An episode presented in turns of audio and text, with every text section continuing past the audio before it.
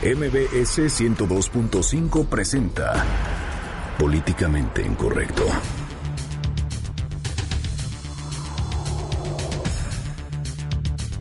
Detienen a Vicente Carrillo, el líder regional del Cártel Pacífico. Y el presidente de la República, Enrique Peña Nieto, envía iniciativa al Senado para que el titular de la PGR no sea en automático el nuevo fiscal general, mientras que senadores del PAN y PRD presentan sus propuestas para designar al fiscal. Y pospone la Cámara Alta una vez más hasta el próximo periodo ordinario de sesiones la designación del fiscal anticorrupción. Y en Cuba se lleva a cabo la ceremonia de homenaje a Fidel Castro. Por su parte, el presidente de la República refrendó la amistad incondicional al pueblo cubano. Y un avión con el equipo Chapecoense de Brasil se estrelló en Colombia. Le tendremos los detalles. Y el PRD insiste en bloque opositor en las elecciones del Estado de México y un aspirante a la gubernatura de Nayarit llega a cocinar la alianza PAN-PRD. En Twitter con el hashtag políticamente incorrecto y en mi cuenta personal, arroba Juanma Pregunta, estaremos al pendiente de todos sus comentarios. Y en estos momentos lanzamos la pregunta de este día.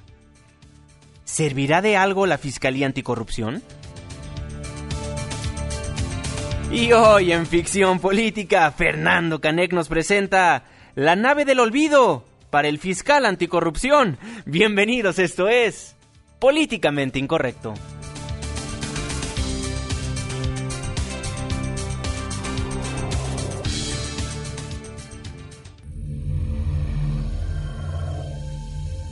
Estás a punto de entrar a una zona de polémica y controversia. Una zona de discusiones álgidas y análisis mordaz. Estás entrando al terreno de políticamente incorrecto. Entra bajo tu propio riesgo.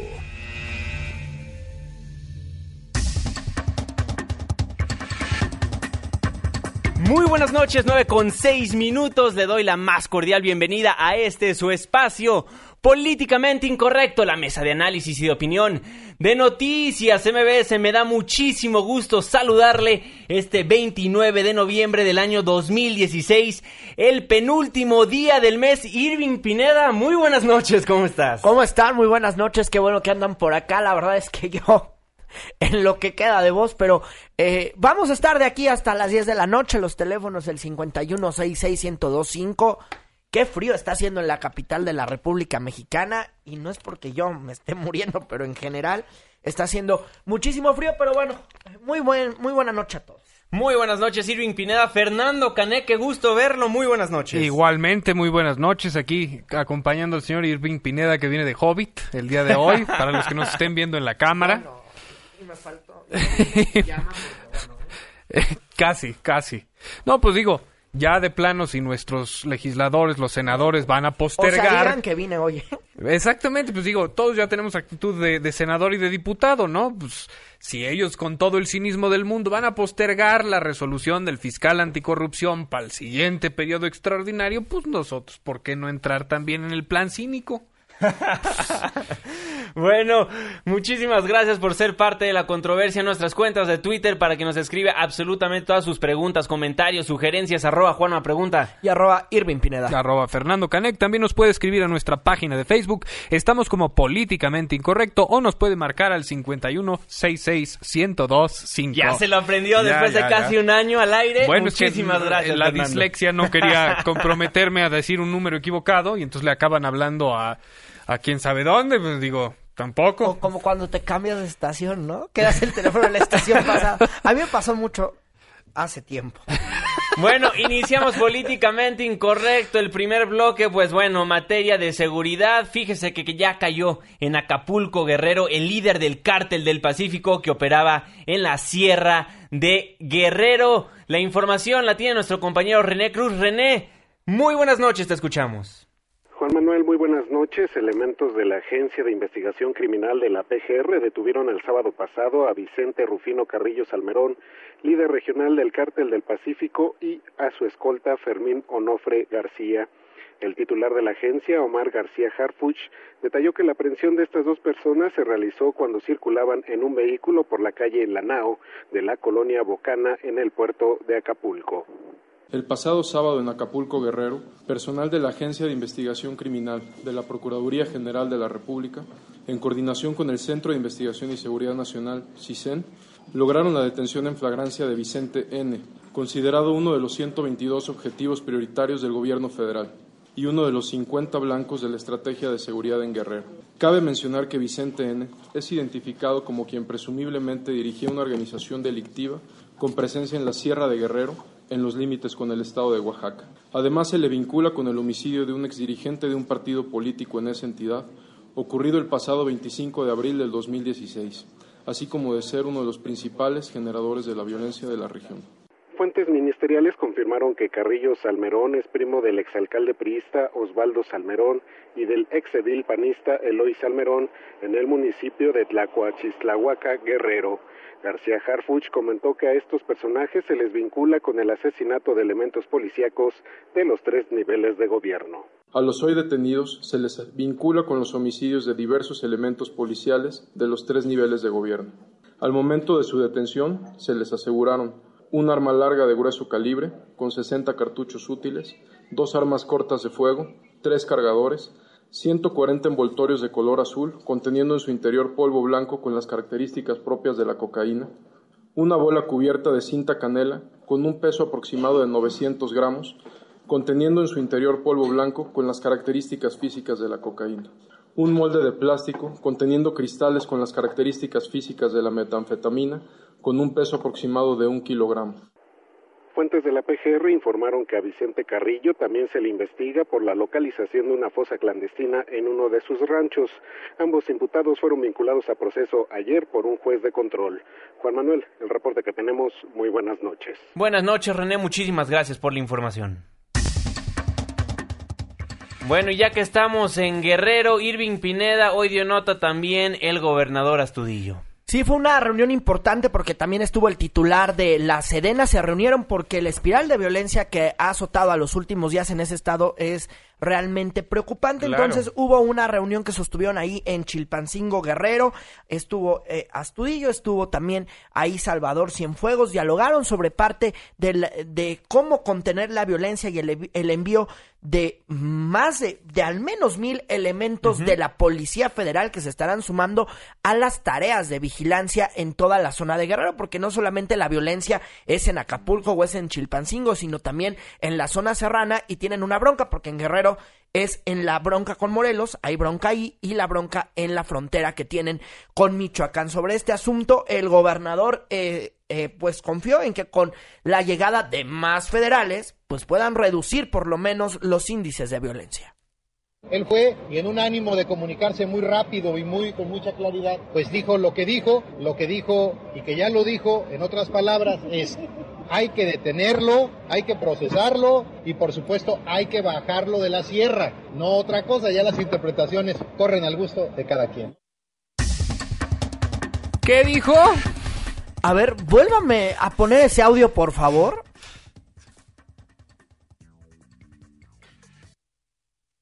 Por lo menos lo que dijo que, dijo que, lo tú único que entendí yo o que pude este discernir de eso es que va a bajar alguien del cerro a tamborazos, entonces que nos lo vuelvan a poner para poder diagnosticar Sí escuchamos esto. bien. a ver, a ver, escuchemos a nuevamente ver a, si Héctor escuchamos.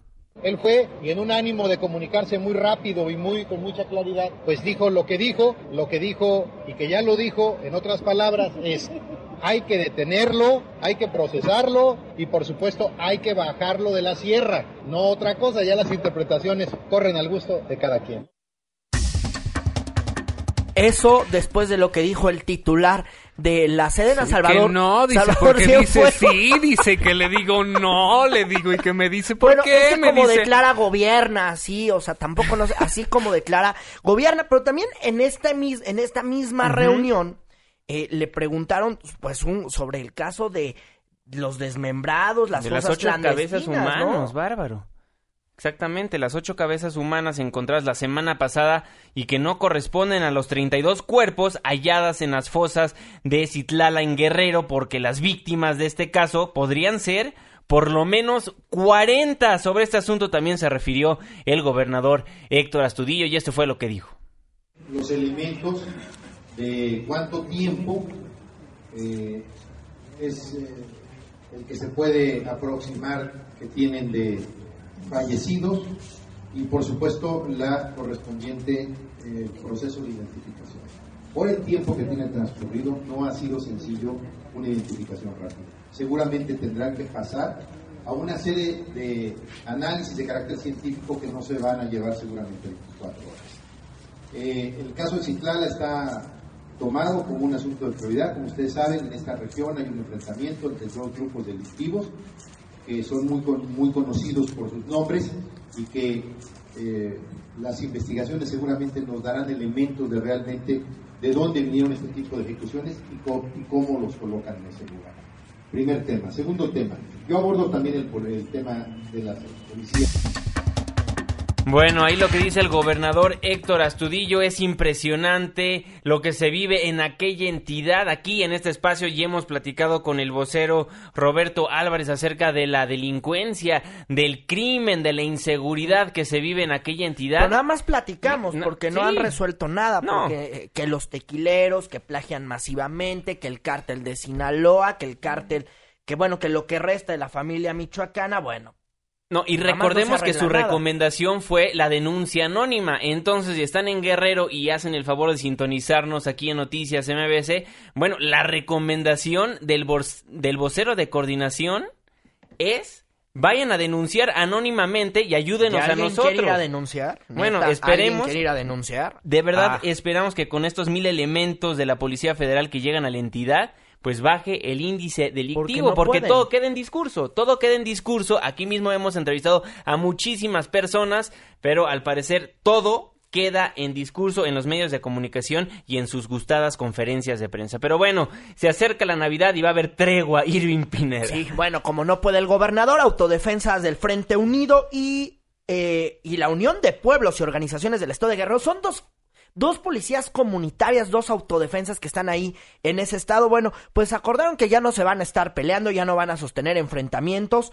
Ellos tienen una bronca armada ya, ya desde hace un rato, desde hace varias semanas, y por lo pronto, de aquí, hoy, que, hoy 29 de noviembre, hasta el 15 de enero no van a estar molestándole la vida a nadie. Ya el 15 de enero seguramente se vuelven a levantar en armas si es que las autoridades de ese estado no lo sientan a dialogar. Pues bueno, ya veremos qué es lo que pasa próximamente. Y el presidente Enrique Peña Nieto, hablando de seguridad el día de hoy, envió una iniciativa a la Cámara de Senadores para que quien ocupa actualmente el cargo de Procurador General, es decir, el doctor Raúl Cervantes, no se convierta en automático en el nuevo fiscal general de la nación, porque recordemos que en el transitorio decimosexto de la reforma constitucional, la cual fue publicada el 10 de febrero de 2014, bueno, establecen ese transitorio que el procurador automáticamente se iba a convertir en el fiscal en forma automática. Y bueno, en esta coyuntura obviamente los senadores se montaron y el PAN y el PRD pues ya presentaron sus propuestas para designar al nuevo fiscal. Oscar Palacios nos tiene más detalles. Oscar, te saludo con muchísimo gusto. Muy buenas noches. Gracias, Juan Manuel. Buenas noches. Tras recibir la iniciativa del Ejecutivo que impide al titular de la PGR convertirse en automático en el primer fiscal general de la República, senadores del PAN y PRD presentaron sus propias propuestas para designar al nuevo fiscal de la Nación. Durante la sesión de este martes, el coordinador de los senadores del PRD, Miguel Barbosa Huerta, presentó una iniciativa en la que se plantea que el nuevo fiscal sea designado mediante una amplia auscultación a la sociedad. La propuesta del el senador perredista busca eximir al Ejecutivo Federal del procedimiento de designación, y es que afirmó no se trata de tener un fiscal de cuates o vinculado a partidos políticos. Debe de eximirse ya, debe de salir el Ejecutivo del procedimiento de designación del fiscal general de la República para que sea una auscultación pública profunda.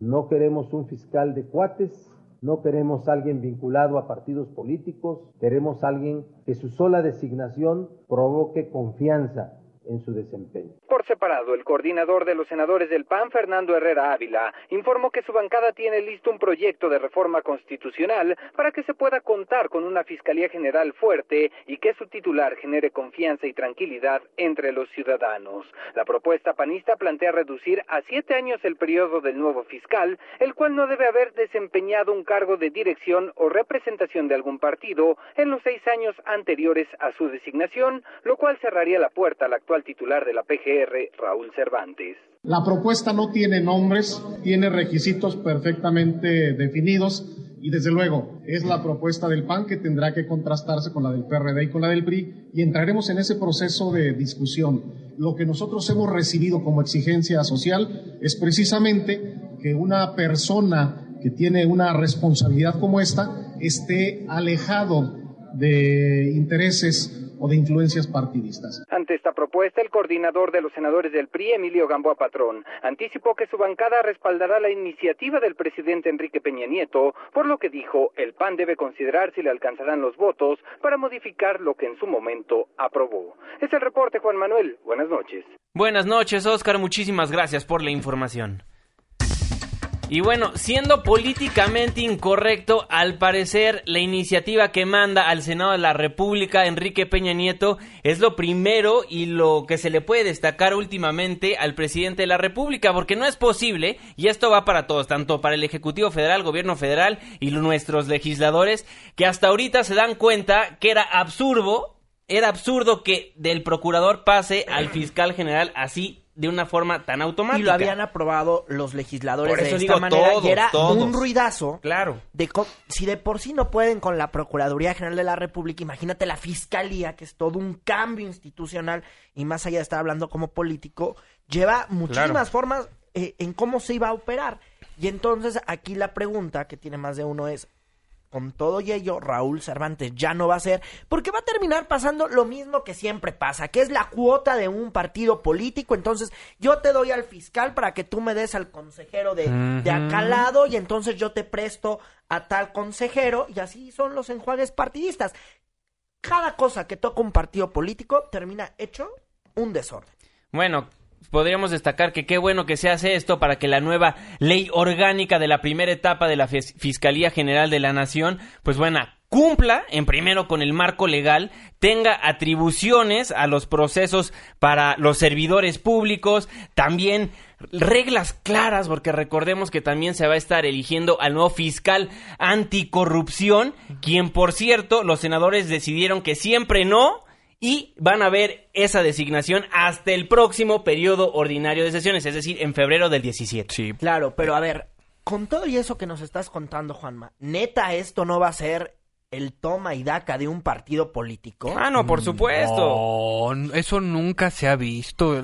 ¿Qué, qué, qué sandeces está diciendo usted, hombre? ¿Cuándo los políticos usan este como moneda de cambio los intereses de la ciudadanía. Eso nunca se ha visto. y vaya contradicción de los senadores, porque ahorita en la nota del señor Oscar Palacio, nuestro queridísimo amigo reportero, bueno, ahora sí dicen es que Raúl Cervantes, es que Raúl Cervantes esto, que Raúl Cervantes el otro, y se acuerdan cuando fue designado procurador su ex compañero, porque era senador, le deseaban mucho éxito y ahora sí, no es posible, o sea, también los senadores son doble moralistas y doble caras. Entonces ahí le están jugando ya, el juego, ¿no? Precisamente, ya veremos qué es lo que pasa en el próximo periodo ordinario de sesiones, a ver cómo se modifica la ley orgánica y a ver quién queda como fiscal anticorrupción. Recordemos que los dos fuertes es el actual presidente del Tribunal de Justicia Administrativa, el magistrado Manuel Ayibis, y también por el otro lado está la presidenta del INAI. Y todos con un partido político. Todos tienen la cara de un partido El respaldo, ¿no? El respaldo de un partido, monedas de cambio. porque entonces al rato no, no son priistas, no son panistas, no son perredistas, pero ya después quieren dirigir su partido. Exacto, pero eso nunca enturbia los puestos de evaluación del resto de los funcionarios públicos. Para nada.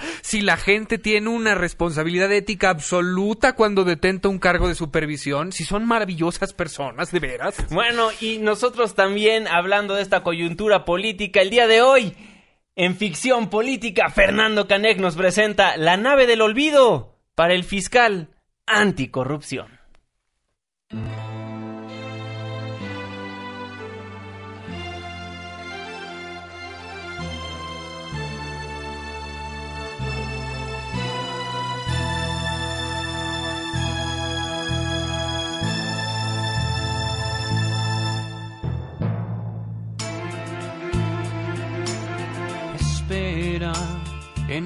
Senado no hay acuerdo de partidos para escogerte algún fiscal no tan manido. Por la nación, la corrupción, yo te lo pido. Espera, aún nos quedan prospectos a contemplarse. Son 32, no quieran ahora aborazarse. Camba Patrón dice que no hay que apresurarse. Espera un poco un poquito más para asignarte un nuevo fiscal. Espera un poco, un poquito más, que los corruptos no se van. Espera un poco un poquito más para asignarte un nuevo fiscal. Espera un poco, un poquito más, que los corruptos no se van.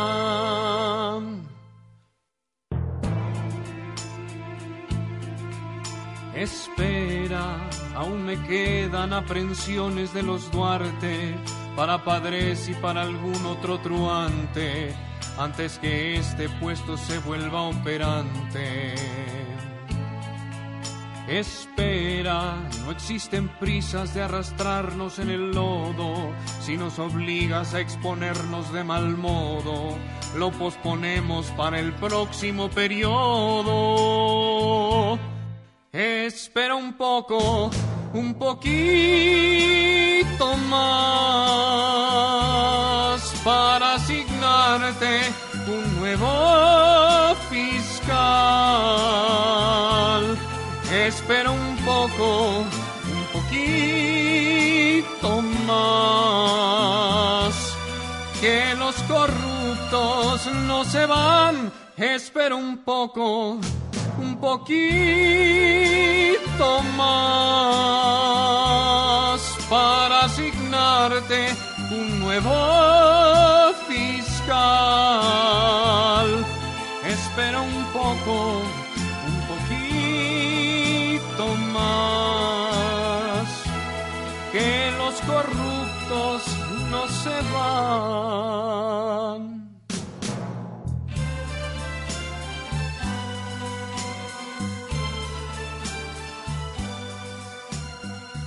Grande Fernando, bueno, escuchamos la nave del olvido para el fiscal anticorrupción en esta coyuntura, ya que el día de hoy nuevamente los senadores dijeron siempre no, vamos a designar al fiscal anticorrupción, lo vamos a dejar hasta el próximo periodo ordinario. Recordemos que son 32 las personas que buscan llegar a ese puesto, bueno, pero le reiteramos, básicamente son dos o tres, dos o tres personas las cuales realmente tienen el apoyo de las diferencias de, las diferentes fuerzas políticas. Irving Pineda, me comentabas. No, ya no quiero hablar de este. es deprimente.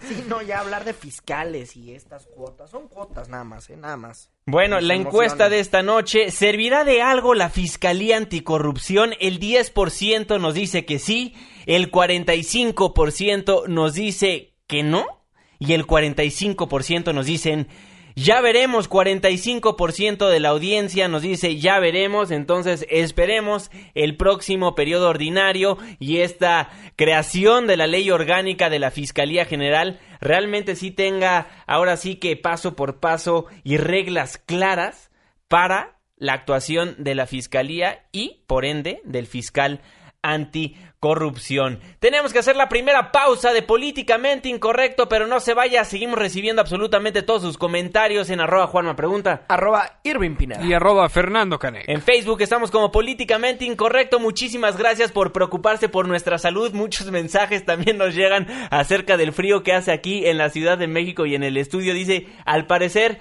sí hace mucho frío aquí en el estudio de Noticias de MBS. Mínimo un café, ¿no? Nos ven muy, muy enchamarrados aquí en el estudio en Mariano Escobedo 532. Una pausa. Al regresar le platicamos de la ceremonia que se vive en Cuba, el homenaje póstumo al señor Fidel Castro. Pausa, ya volvemos.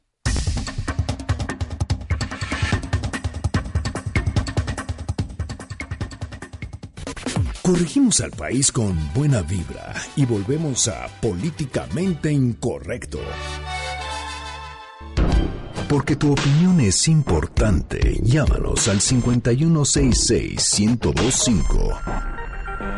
Continuamos. Estamos de vuelta en Políticamente Incorrecto a través del 102.5 de su frecuencia modulada. Muchísimas gracias por ser parte de la controversia. Bueno, en estos momentos se lleva a cabo en la isla caribeña de Cuba el funeral de Fidel Castro. En estos momentos hace uso de la palabra el presidente de Venezuela, esta persona que le hablan los pajaritos. Escuchemos lo que está diciendo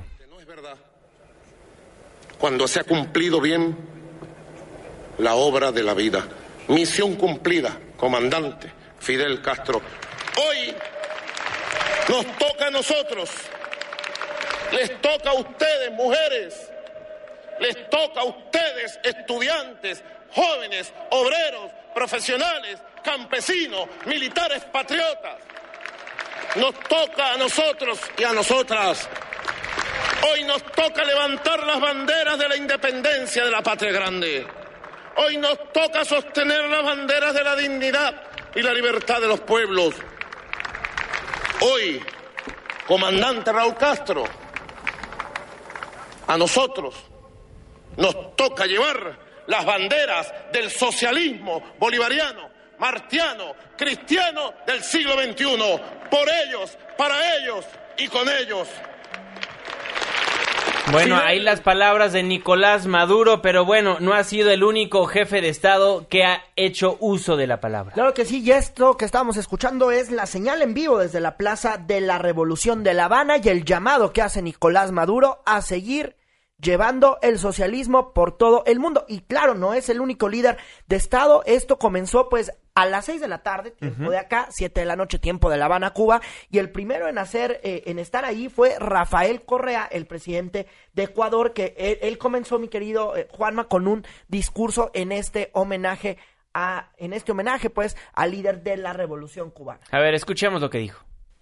Revolución es sentido del momento histórico es cambiar todo lo que debe ser cambiado, es igualdad y libertad plenas, es ser tratado y tratar a los demás como seres humanos, es emanciparnos con nuestro propio esfuerzo, es desafiar poderosas fuerzas dominantes, es defender los valores en los que se crea el precio de cualquier sacrificio, es modestia, desinterés, altruismo, solidaridad, es no mentir jamás ni violar principios éticos, es convicción profunda de que no existe fuerza en el mundo capaz de aplastar la fuerza de la verdad y las ideas. Y bueno, posteriormente también hizo uso de la palabra el presidente Evo Morales y esto fue lo que mencionó. Ahorita le ponemos el audio de Evo Morales. porque los pueblos no mueren, menos aquellos pueblos que luchan por su liberación es el Fidel. Fidel no ha muerto porque las ideas no mueren, menos aquellas ideas que abonan el camino de la emancipación. Fidel no ha muerto porque las luchas no cesan, menos aquellas luchas que están destinadas a dignificar a la humanidad. Fidel está más vivo que nunca, más necesario que nunca, está vivo, vigilante, pensando en seguir la lucha para preservar nuestra casa común. Y bueno, quien también hizo uso de la palabra hace unos momentos fue el presidente de la República aquí de nuestro país, el presidente Enrique Peña Nieto. Omar Aguilar, enviado especial de Noticias MBS, estuvo presente. Omar, te escuchamos. Muy buenas noches. ¿Qué tal, Juan Manuel? Irving, gracias. Muy buenas noches. Un saludo desde aquí, desde Cuba, porque en La Habana, con la notoria ausencia de los principales líderes que tienen simpatías con Cuba, al menos 20 presidentes y representantes de diferentes países coincidieron que con la muerte de Fidel Castro se va el último de los grandes personajes del siglo XX. Aquí en la Plaza de la Revolución y ante unas 10.000 personas que se mostraron entre tristes e indiferentes, algunos por gustos y otros por obligación, los jefes de Estado y ministros de todos los continentes señalaron que el legado del comandante supremo de la Revolución cubana es incuestionable a las siete de la noche, tiempo de esta isla caribeña, iniciaron las exequias del líder cubano a los pies del monumento, donde se colocaron todos los mandatarios asistentes. Al fondo, miles de cubanos, muchos de ellos quienes salían desmayados, pese a que no hacía ni calor ni tumultos. En este marco, el presidente de México, Enrique Peña Nieto, destacó la relevancia de Fidel Castro como uno de los líderes políticos más importantes de nuestra época, al tiempo exaltó los logros alcanzados en cinco décadas de gobierno, entre los que se encuentran mejoras en condiciones de salud y educación. También recordó que en México se gestó la Revolución cubana, que de Veracruz partieron los hombres que habrían de cambiar el curso de la historia de este país. El político mexicano también recordó su encuentro con Fidel Castro en enero del 2014, de cuya reunión dijo sirvió para fortalecer las relaciones comerciales entre ambas naciones. Fue un encuentro muy emotivo en el que me refrendó su afecto por México y los mexicanos. En esa ocasión Realicé además una visita oficial a este país hermano, buscando escribir una nueva página en la historia de las relaciones de amistad entre nuestros países. A partir de entonces, Cuba y México estamos construyendo una agenda amplia y moderna que se consolidó con la visita de Estado del presidente Raúl Castro a México en noviembre pasado y que habremos de continuar basados en nuestros fuertes vínculos de amistad. Así lo expresó el mandatario mexicano Juan Manuel Irving, quien previamente le dio el pésame a Raúl Castro, hermano menor de Fidel y también presidente de la República de Cuba. Sin embargo, fue notoria la ausencia de los presidentes de Rusia, Vladimir Putin, de China, Xi Jinping, de Corea del Norte, Kim Jong-un, y de Brasil, Michel Temer, entre otros mucho más. Durante la ceremonia, el presidente de Ecuador, Rafael Correa, expresó que Fidel seguirá siendo el rostro de los niños que van a la escuela, de los enfermos, de los que salvan las vidas y también de los obreros y dueños del futuro trabajo. Por su parte, el presidente de Bolivia, Evo Morales, afirmó que Fidel ha sido el verdadero padre de los excluidos, de los marginados, de los discriminados y de los más pobres del mundo. Juan Manuel Irving, el reporte que tengo desde La Habana, Cuba. Muchísimas gracias, Omar. Que tengas buen vuelo de regreso aquí a la Ciudad de México. Bueno, y nos enlazamos una vez más a la señal de CNN en español a través de Dish en el canal 702 para escuchar lo que dice Raúl Castro en estos momentos, el titular del Ejecutivo allá en la isla caribeña. Que detrás de la patria detrás de la bandera libre, detrás de la revolución redentora, hay un pueblo digno, dispuesto a defender su independencia y el común destino de América Latina liberada. Estaba junto a Fidel en el edificio que hoy ocupa el BINFAR o sea, Ministerio de las Fuerzas Armadas Revolucionarias, cuando escuchamos la explosión del barco francés La Cubre, que traía las primeras y únicas armas que pudimos comprar en Europa. Bueno, el discurso que da en estos momentos Raúl Castro, el hermano de Fidel Castro, quien actualmente se encuentra pues al frente del país cubano. Claro, esto después de montar una guardia de honor en esta emblemática Plaza de la República, una Plaza de la República que esta noche está rodeada por miles de personas que pues eh, quieren estar en este homenaje, en este homenaje masivo, el último homenaje masivo o en el último donde todos los cubanos van a poder estar porque los demás, como ya bien lo sabemos, es un recorrido el que harán las cenizas del líder cubano. Importante la participación eh, del presidente Enrique Peña Nieto, recordando, ya lo decía Omar, pues eh, que aquí parte aquí se gestó en este país la revolución cubana. Ahorita todavía va a seguir este discurso un rato más, por lo menos 10 minutos, y en cuanto tengamos algo más importante que informarles, pues les, les ponemos la señal en vivo. Precisamente, y bueno, miles de cubanos, como bien lo acabas de decir, se formaron por segundo día allá en La Habana, Cuba, para rendirle homenaje al líder histórico de la revolución cubana, al señor Fidel Castro. Los cubanos apuran las últimas horas de apertura del Memorial José Martí para despedirse de Fidel Castro, un líder con sus luces y sus sombras, pero que hoy es venerado en la Plaza de la Revolución. Siempre hay críticas, pero yo me quedo con lo positivo. El único país que no tiene ni un analfabeto en el mundo. Hasta aquí siguen llegando cubanos de todas las edades, hasta los más pequeños, algunos incluso llevando el retrato de Fidel. A muchos turistas la noticia les ha sorprendido en la ciudad y también han querido participar en el homenaje público sin importarles, como a este turista italiano, las horas de espera. No, no importa, no importa, no importa, no, no, no. I am very happy. Ascensión, española casada con cubano, también hace cola para despedirse de Fidel Castro. Su muerte, dice, traerá cambios a Cuba. Yo creo que va, que va a haber cambios paulatinos, no van a ser de repente. Yo creo que, que todo se está viviendo con mucha tranquilidad, pero va a haber cambios.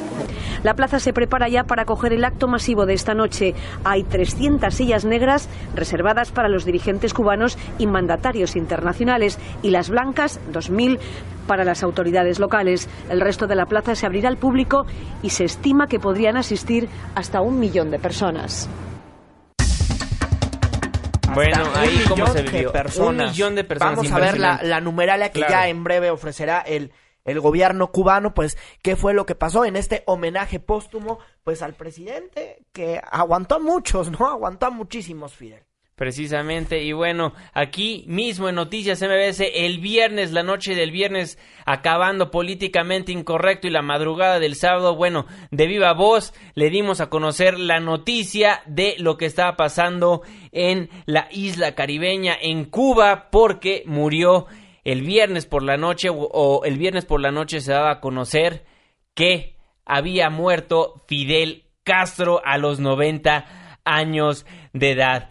Y bueno, también muchísimas personas a nivel internacional han platicado del tema. La cobertura por parte de los medios de comunicación ha sido extensa por la muerte de lo que unas personas llaman dictador, otros un líder revolucionario, la muerte de Fidel Castro. Inclusive la Asamblea General de la ONU guardó el día de hoy un minuto de silencio a manera de homenaje al señor Fidel Castro. Así las cosas estuvieron a nivel mundial. Bueno, eso lo que pasó en Cuba el día de hoy. Sí, en Cuba, pero también hubo noticias muy lamentables, noticias que ayer eh, apenas nos íbamos a dormir, algunos ya estaban dormidos, y una vez un equipo de fútbol, un avionazo. Precisamente el avión en el que se desplazaba el equipo brasileño del Chapecoense se estrelló cuando estaba a punto de llegar a su destino.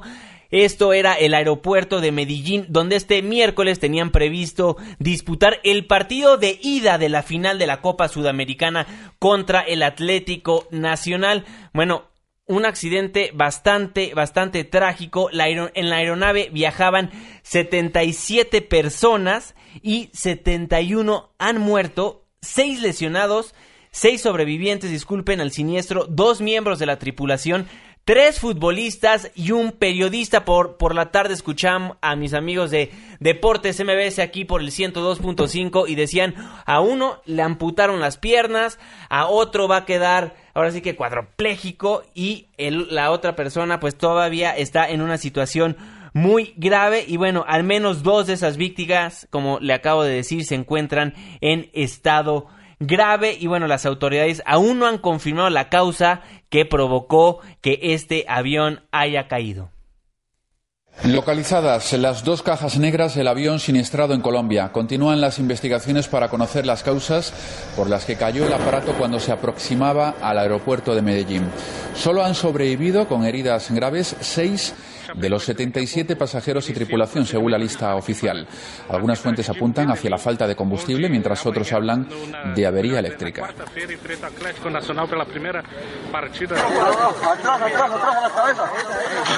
Nada más conocerse la tragedia, los equipos de rescate llegan a la zona. Les ha costado. Es un lugar de difícil acceso y todavía se ha complicado más por la lluvia. Pero consiguen sacar a uno de los primeros supervivientes.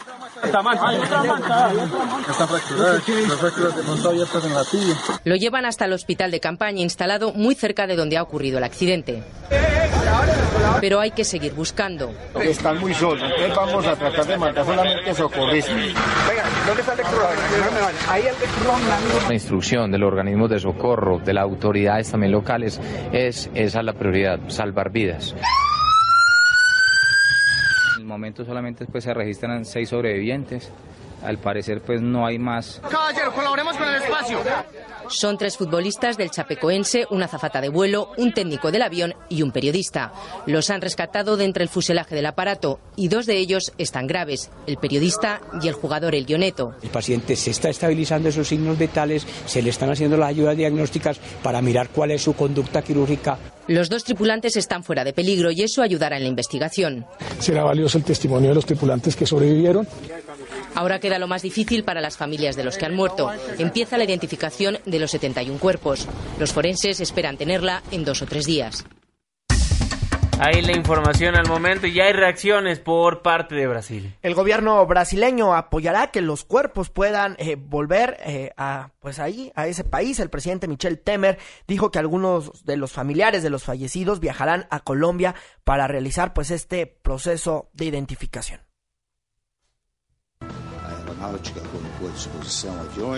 La Fuerza Aérea ha dispuesto de algunos de sus aviones para llevar a los familiares. Evidentemente debemos recuperar los cuerpos. Ya el Ministerio de Relaciones Exteriores está en esta triste tarea. De nuevo, lamento profundamente lo sucedido. Tristemente, Lamentar más una vez bueno, ahí las palabras del presidente Michel Temer, pero regresemos a platicar de Cuba. Le informamos que medios de comunicaciones, pues bueno, hemos cubrido la noticia del fallecimiento de Fidel Castro de una manera masiva, pero ¿cómo se ha cubierto en la isla caribeña? ¿Cuál es la cobertura que le han dado a la muerte de Fidel Castro? Tenemos en la línea telefónica de Políticamente Incorrecto a Luis Enrique Beneto, un periodista cubano. Luis Enrique, muy buenas noches, ¿cómo estás? Hola, buenas noches. Consternados todos por la muerte del comandante Fidel Castro. Oye, a ver, platícanos, ¿cómo se ha cubierto esta noticia en Cuba? Bueno, los medios acá en Cuba todos eh, dan una cobertura total a este hecho sin precedentes, un hecho que nunca eh, nuestros medios han querido cubrir, pero es la ley de la vida y aquí estamos entonces dando este último adiós al comandante que, como decimos en Cuba eh, y en los medios también se lleva este mensaje Fidel no ha muerto, Fidel sigue viviendo porque cada cubano es un Fidel. Ahora mismo, por ejemplo, eh, todas las emisoras de radio del país y la televisión nacional en cadena simultáneamente transmiten el acto de masas que se celebra en la Plaza de la Revolución. Varios mandatarios, varios representantes del mundo se han dado cita en esta capital, en La Habana, y han pronunciado sus palabras de homenaje al líder histórico de la Revolución cubana. Luis Enrique te saluda, Irving Pineda, muy buena noche. Oye, nada más preguntarte, eh, vemos que son miles de personas las que están en esta, en esta plaza de la revolución y afuera, ¿qué está pasando alrededor? Es, hace rato escuchaba a un colega periodista, un enviado especial, eh, que, que está allá, que me decía, es que es la Cuba callada, la Cuba del silencio, la Cuba que llegas al hotel, pides un mojito, no se puede, la música, la música no se ha podido, inclusive en algunas coberturas eh, han pedido bajar el tono a los reporteros, una Cuba en silencio. Una Cuba en silencio porque yo pienso que el dolor se respeta y es el dolor de muchos cubanos.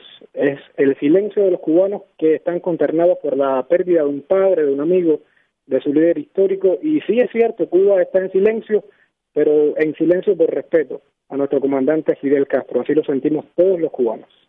Eh, eh, Luis Enrique, y ya ahorita, bueno, la, la cobertura sigue en todos los medios de comunicación. Este homenaje todavía no ha acabado. No, este homenaje no acaba. Eh, a partir de mañana comienza el cortejo del tránsito de las cenizas de nuestro comandante en jefe por todo nuestro país en algo que llamamos la Caravana de la Libertad, un hecho histórico que se produjo en nuestro país cuando el triunfo de 1959 desde Santiago hasta La Habana, ahora iría entonces desde La Habana a Santiago, comienza mañana en la mañana, terminaría en Santiago, donde serán depositadas en el cementerio de Santa Ifigenia eh, las cenizas de nuestro comandante Fidel Castro. Bueno, Luis Enrique, muchísimas gracias por estar aquí en Noticias MBS, te mandamos un caluroso abrazo. Gracias a ustedes por llamar. Buenas noches. Bueno, ahí lo que dice Luis Enrique Benet, un periodista cubano, dice absolutamente todos están tristes por la noticia de la muerte de Fidel Castro allá en Cuba. Bueno. Yo hago eco de lo que dijo Irving, vámonos por una Cuba en silencio. La Cuba en silencio. Bueno, hacemos una pausa comercial aquí en Políticamente Incorrecto y platicamos al regresar de el PRD. Insisten, insisten en un bloque opositor en las elecciones en el Estado de México. Pausa, ya volvemos.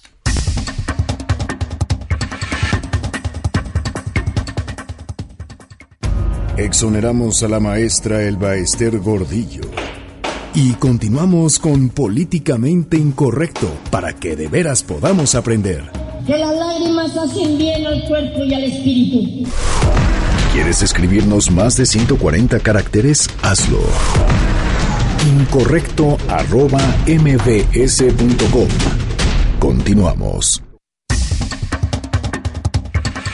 De vuelta en Políticamente Incorrecto a través del 102.5 de su frecuencia modulada. Muchísimas gracias por ser parte de la controversia. Nuestras cuentas de Twitter, arroba Juanma Pregunta. Arroba Irving Pineda. Y arroba Fernando Canek. En Facebook estamos como Políticamente Incorrecto y por supuesto muy atentos de sus comentarios en el 5166 102 5. Bueno, nuevamente hablemos de lo que está pasando en materia política aquí en nuestro país. Fíjense que el día de hoy la presidenta del Sol Azteca, Alejandra Barrales, insistió en que su partido buscará un frente opositor rumbo a los comicios para renovar la gubernatura del Estado de México, la joya de la corona, como dicen muchos por ahí. Esto fue lo que dijo Alejandra Barrales. Nosotros estamos buscando eh, materializar esto que hemos dicho, la oportunidad de, rescatar al Estado de México. Es una elección que nos va a enfrentar a una elección de Estado. Vamos a, a seguir viendo las manos del gobernador eh, metidas en este proceso, el propio gobierno federal. Ahí está lo que está diciendo la dirigente nacional del PRD y es que hoy anduvo en Toluca en el Estado de México donde también se le andan revelando a la señora Barrales la corriente ADN. Hoy les publicó ahí un bonito desplegado eh, el líder de esa corriente donde decían que ellos no quieren la alianza con el PAN y el PRD, pero si quisieran la alianza con el PRI, pues don Héctor Bautista seguro estaría corriendo por el Palacio Municipal del Estado de México, allí en Toluca, y también eh, donde mañana habrá definiciones importantes y habrá un pronunciamiento importante en la dirigencia nacional del PRD. Es una conferencia de medios que han citado en el Comité Ejecutivo Nacional, donde se hablará de la necesidad de que los perredistas vayan en una alianza con los panistas rumbo a los comicios para renovar la gubernatura de Nayarit. Uno de, los unos de los que se decían que era ahí, eh, que, que, tenía muchísimas ganas y que inclusive aquí alguna vez lo entrevistamos y algunos allá en la Cámara de Diputados lo andan candidateando y andan ahí pidiendo soltarlo mucho a los medios, pues es Guadalupe Acosta Naranjo, quien la neta, pues pese a que algunos lo andan promoviendo, él no tiene ganas de ser candidato, pero hay quien sí tiene ganas de ser candidato, Juanma. Precisamente, quien tiene ganas de ser aspirante es Leopoldo Domínguez, quien llegó el día de hoy a la Ciudad de México, pues para buscar una alianza. Es por eso que lo tenemos en la línea telefónica aquí en Noticias MBS. Don Polo Domínguez, alcalde con licencia, muy buenas noches, ¿cómo está? Buenas noches, ¿cómo están? Gusto en saludarlos. Igualmente, bueno, buscar una alianza PAN-PRD será lo que necesita el Estado de Nayarit. Nayarit históricamente ha tenido una tradición aliancista y hoy eh, desde el gobierno municipal participamos en un gobierno aliancista y de cara al proceso que se avecina, pues la mayoría de los ciudadanos con posibilidad de votar ven con buenos ojos el que no nada más PAN y PRD, sino otras fuerzas políticas puedan sumarse a una gran alianza opositora que permita que Nayarit nuevamente se dé la alternancia. Polo, te saluda Irving Pineda. ¿Estás diciendo que quieres ir con Movimiento Ciudadano, Morena y PT también? Bueno, hemos tenido acercamiento, eh, evidentemente PAN y PRD, pero también con Movimiento Ciudadano, con PT. ¿Ya te reuniste con Dante Delgado? ¿Mandé? ¿Ya te reuniste con Dante Delgado, el presidente de la Comisión Operativa de Movimiento Ciudadano? Directamente con él no, pero con algunas de sus, con algunos de sus liderazgos sí, y, nos parece que hay buen ánimo para seguir dialogando y eh, poder tener la posibilidad de consolidar una alianza opositora. Normalmente eso lo tendrían que hacer los partidos, pero en lo personal hemos estado teniendo acercamiento con algunos liderazgos de esos partidos. Eh, Polo, me dijeron que venías a la Ciudad de México eh, propiamente a buscar al dirigente nacional panista Ricardo Anaya y a la presidenta del PRD Alejandra Barrales. ¿Ya te reuniste con alguno de estos dos personajes? Sí, con, con los dos. No era ese el objetivo. Estuvimos en una reunión de trabajo en el Comité Ejecutivo Nacional del PAN. No precisamente con el presidente, pero sí con agentes que de alguna manera están trabajando de cara al proceso electoral. Alejandra Barrales estuvo por acá en Nayarit, yo ya estoy en Nayarit. Ah, ah, Alejandra Barrales estuvo por acá hace un par de semanas y manifestó también mucho ánimo y mucha disposición para pues para sentarse, para acordar, para buscar eh, las mejores candidatas, los mejores candidatos de cara pues a, a, enfrentar este proceso electoral que se avecina. De acuerdo, Leopoldo Domínguez, le agradecemos enormemente por habernos tomado la comunicación aquí en Noticias MBS, le mandamos un caluroso abrazo hasta el estado de Nayarit. Igualmente, que estén muy bien y gracias. Muchísimas gracias, muy buenas noches. Bueno, ahí Leopoldo Domínguez, bueno, el aspirante a ser pues bueno, el próximo gobernador de Nayarit se está adelantando ahí tratando de hacer por pues así debería de ser, ¿no? Su trabajo interno para poder candidato y, poder y que pueda haber coalición, cosa que se ve muy difícil también en ese estado. Precisamente, bueno, ahí la información política, ya veremos lo que pasa próximamente en ahora sí que los próximos días porque se acerca el 2017, las elecciones están muy pero muy cercas en el Estado de México, en Coahuila, en Nayarit, por supuesto, en muchísimos municipios de Veracruz. No podemos aplazarlo. no, y espérate, porque todo diciembre es cuando tienen que aprobar los partidos políticos sus políticas de coaliciones para que ya en enero puedan empezar a elegir a sus candidatos. Entonces ya el proceso pues ya está comenzando a partir pues ahora sí que de mañana. Y bueno, como bien lo dijiste, Irving, el PRD en el Estado de México sostiene que no es necesaria una coalición en el proceso electoral del 2017. El PRD de una corriente. El PRD de una corriente, por supuesto. Ah. Bueno, 10 de la noche en punto, nos despedimos de Políticamente Incorrecto. Irving Pineda, buenas noches. Neta, aprecio a todos los que me están mandando sus memes, son la neta y nos escuchamos pronto por acá. Fernando Canek, muy buenas noches. Muy buenas noches, nos vemos mañana. ¡Abur! A nombre de todos los que formamos Políticamente Incorrecto, se despide de ustedes su servidor y amigo Juan Manuel Jiménez. Que tengan una excelente noche. Esto fue Políticamente Incorrecto.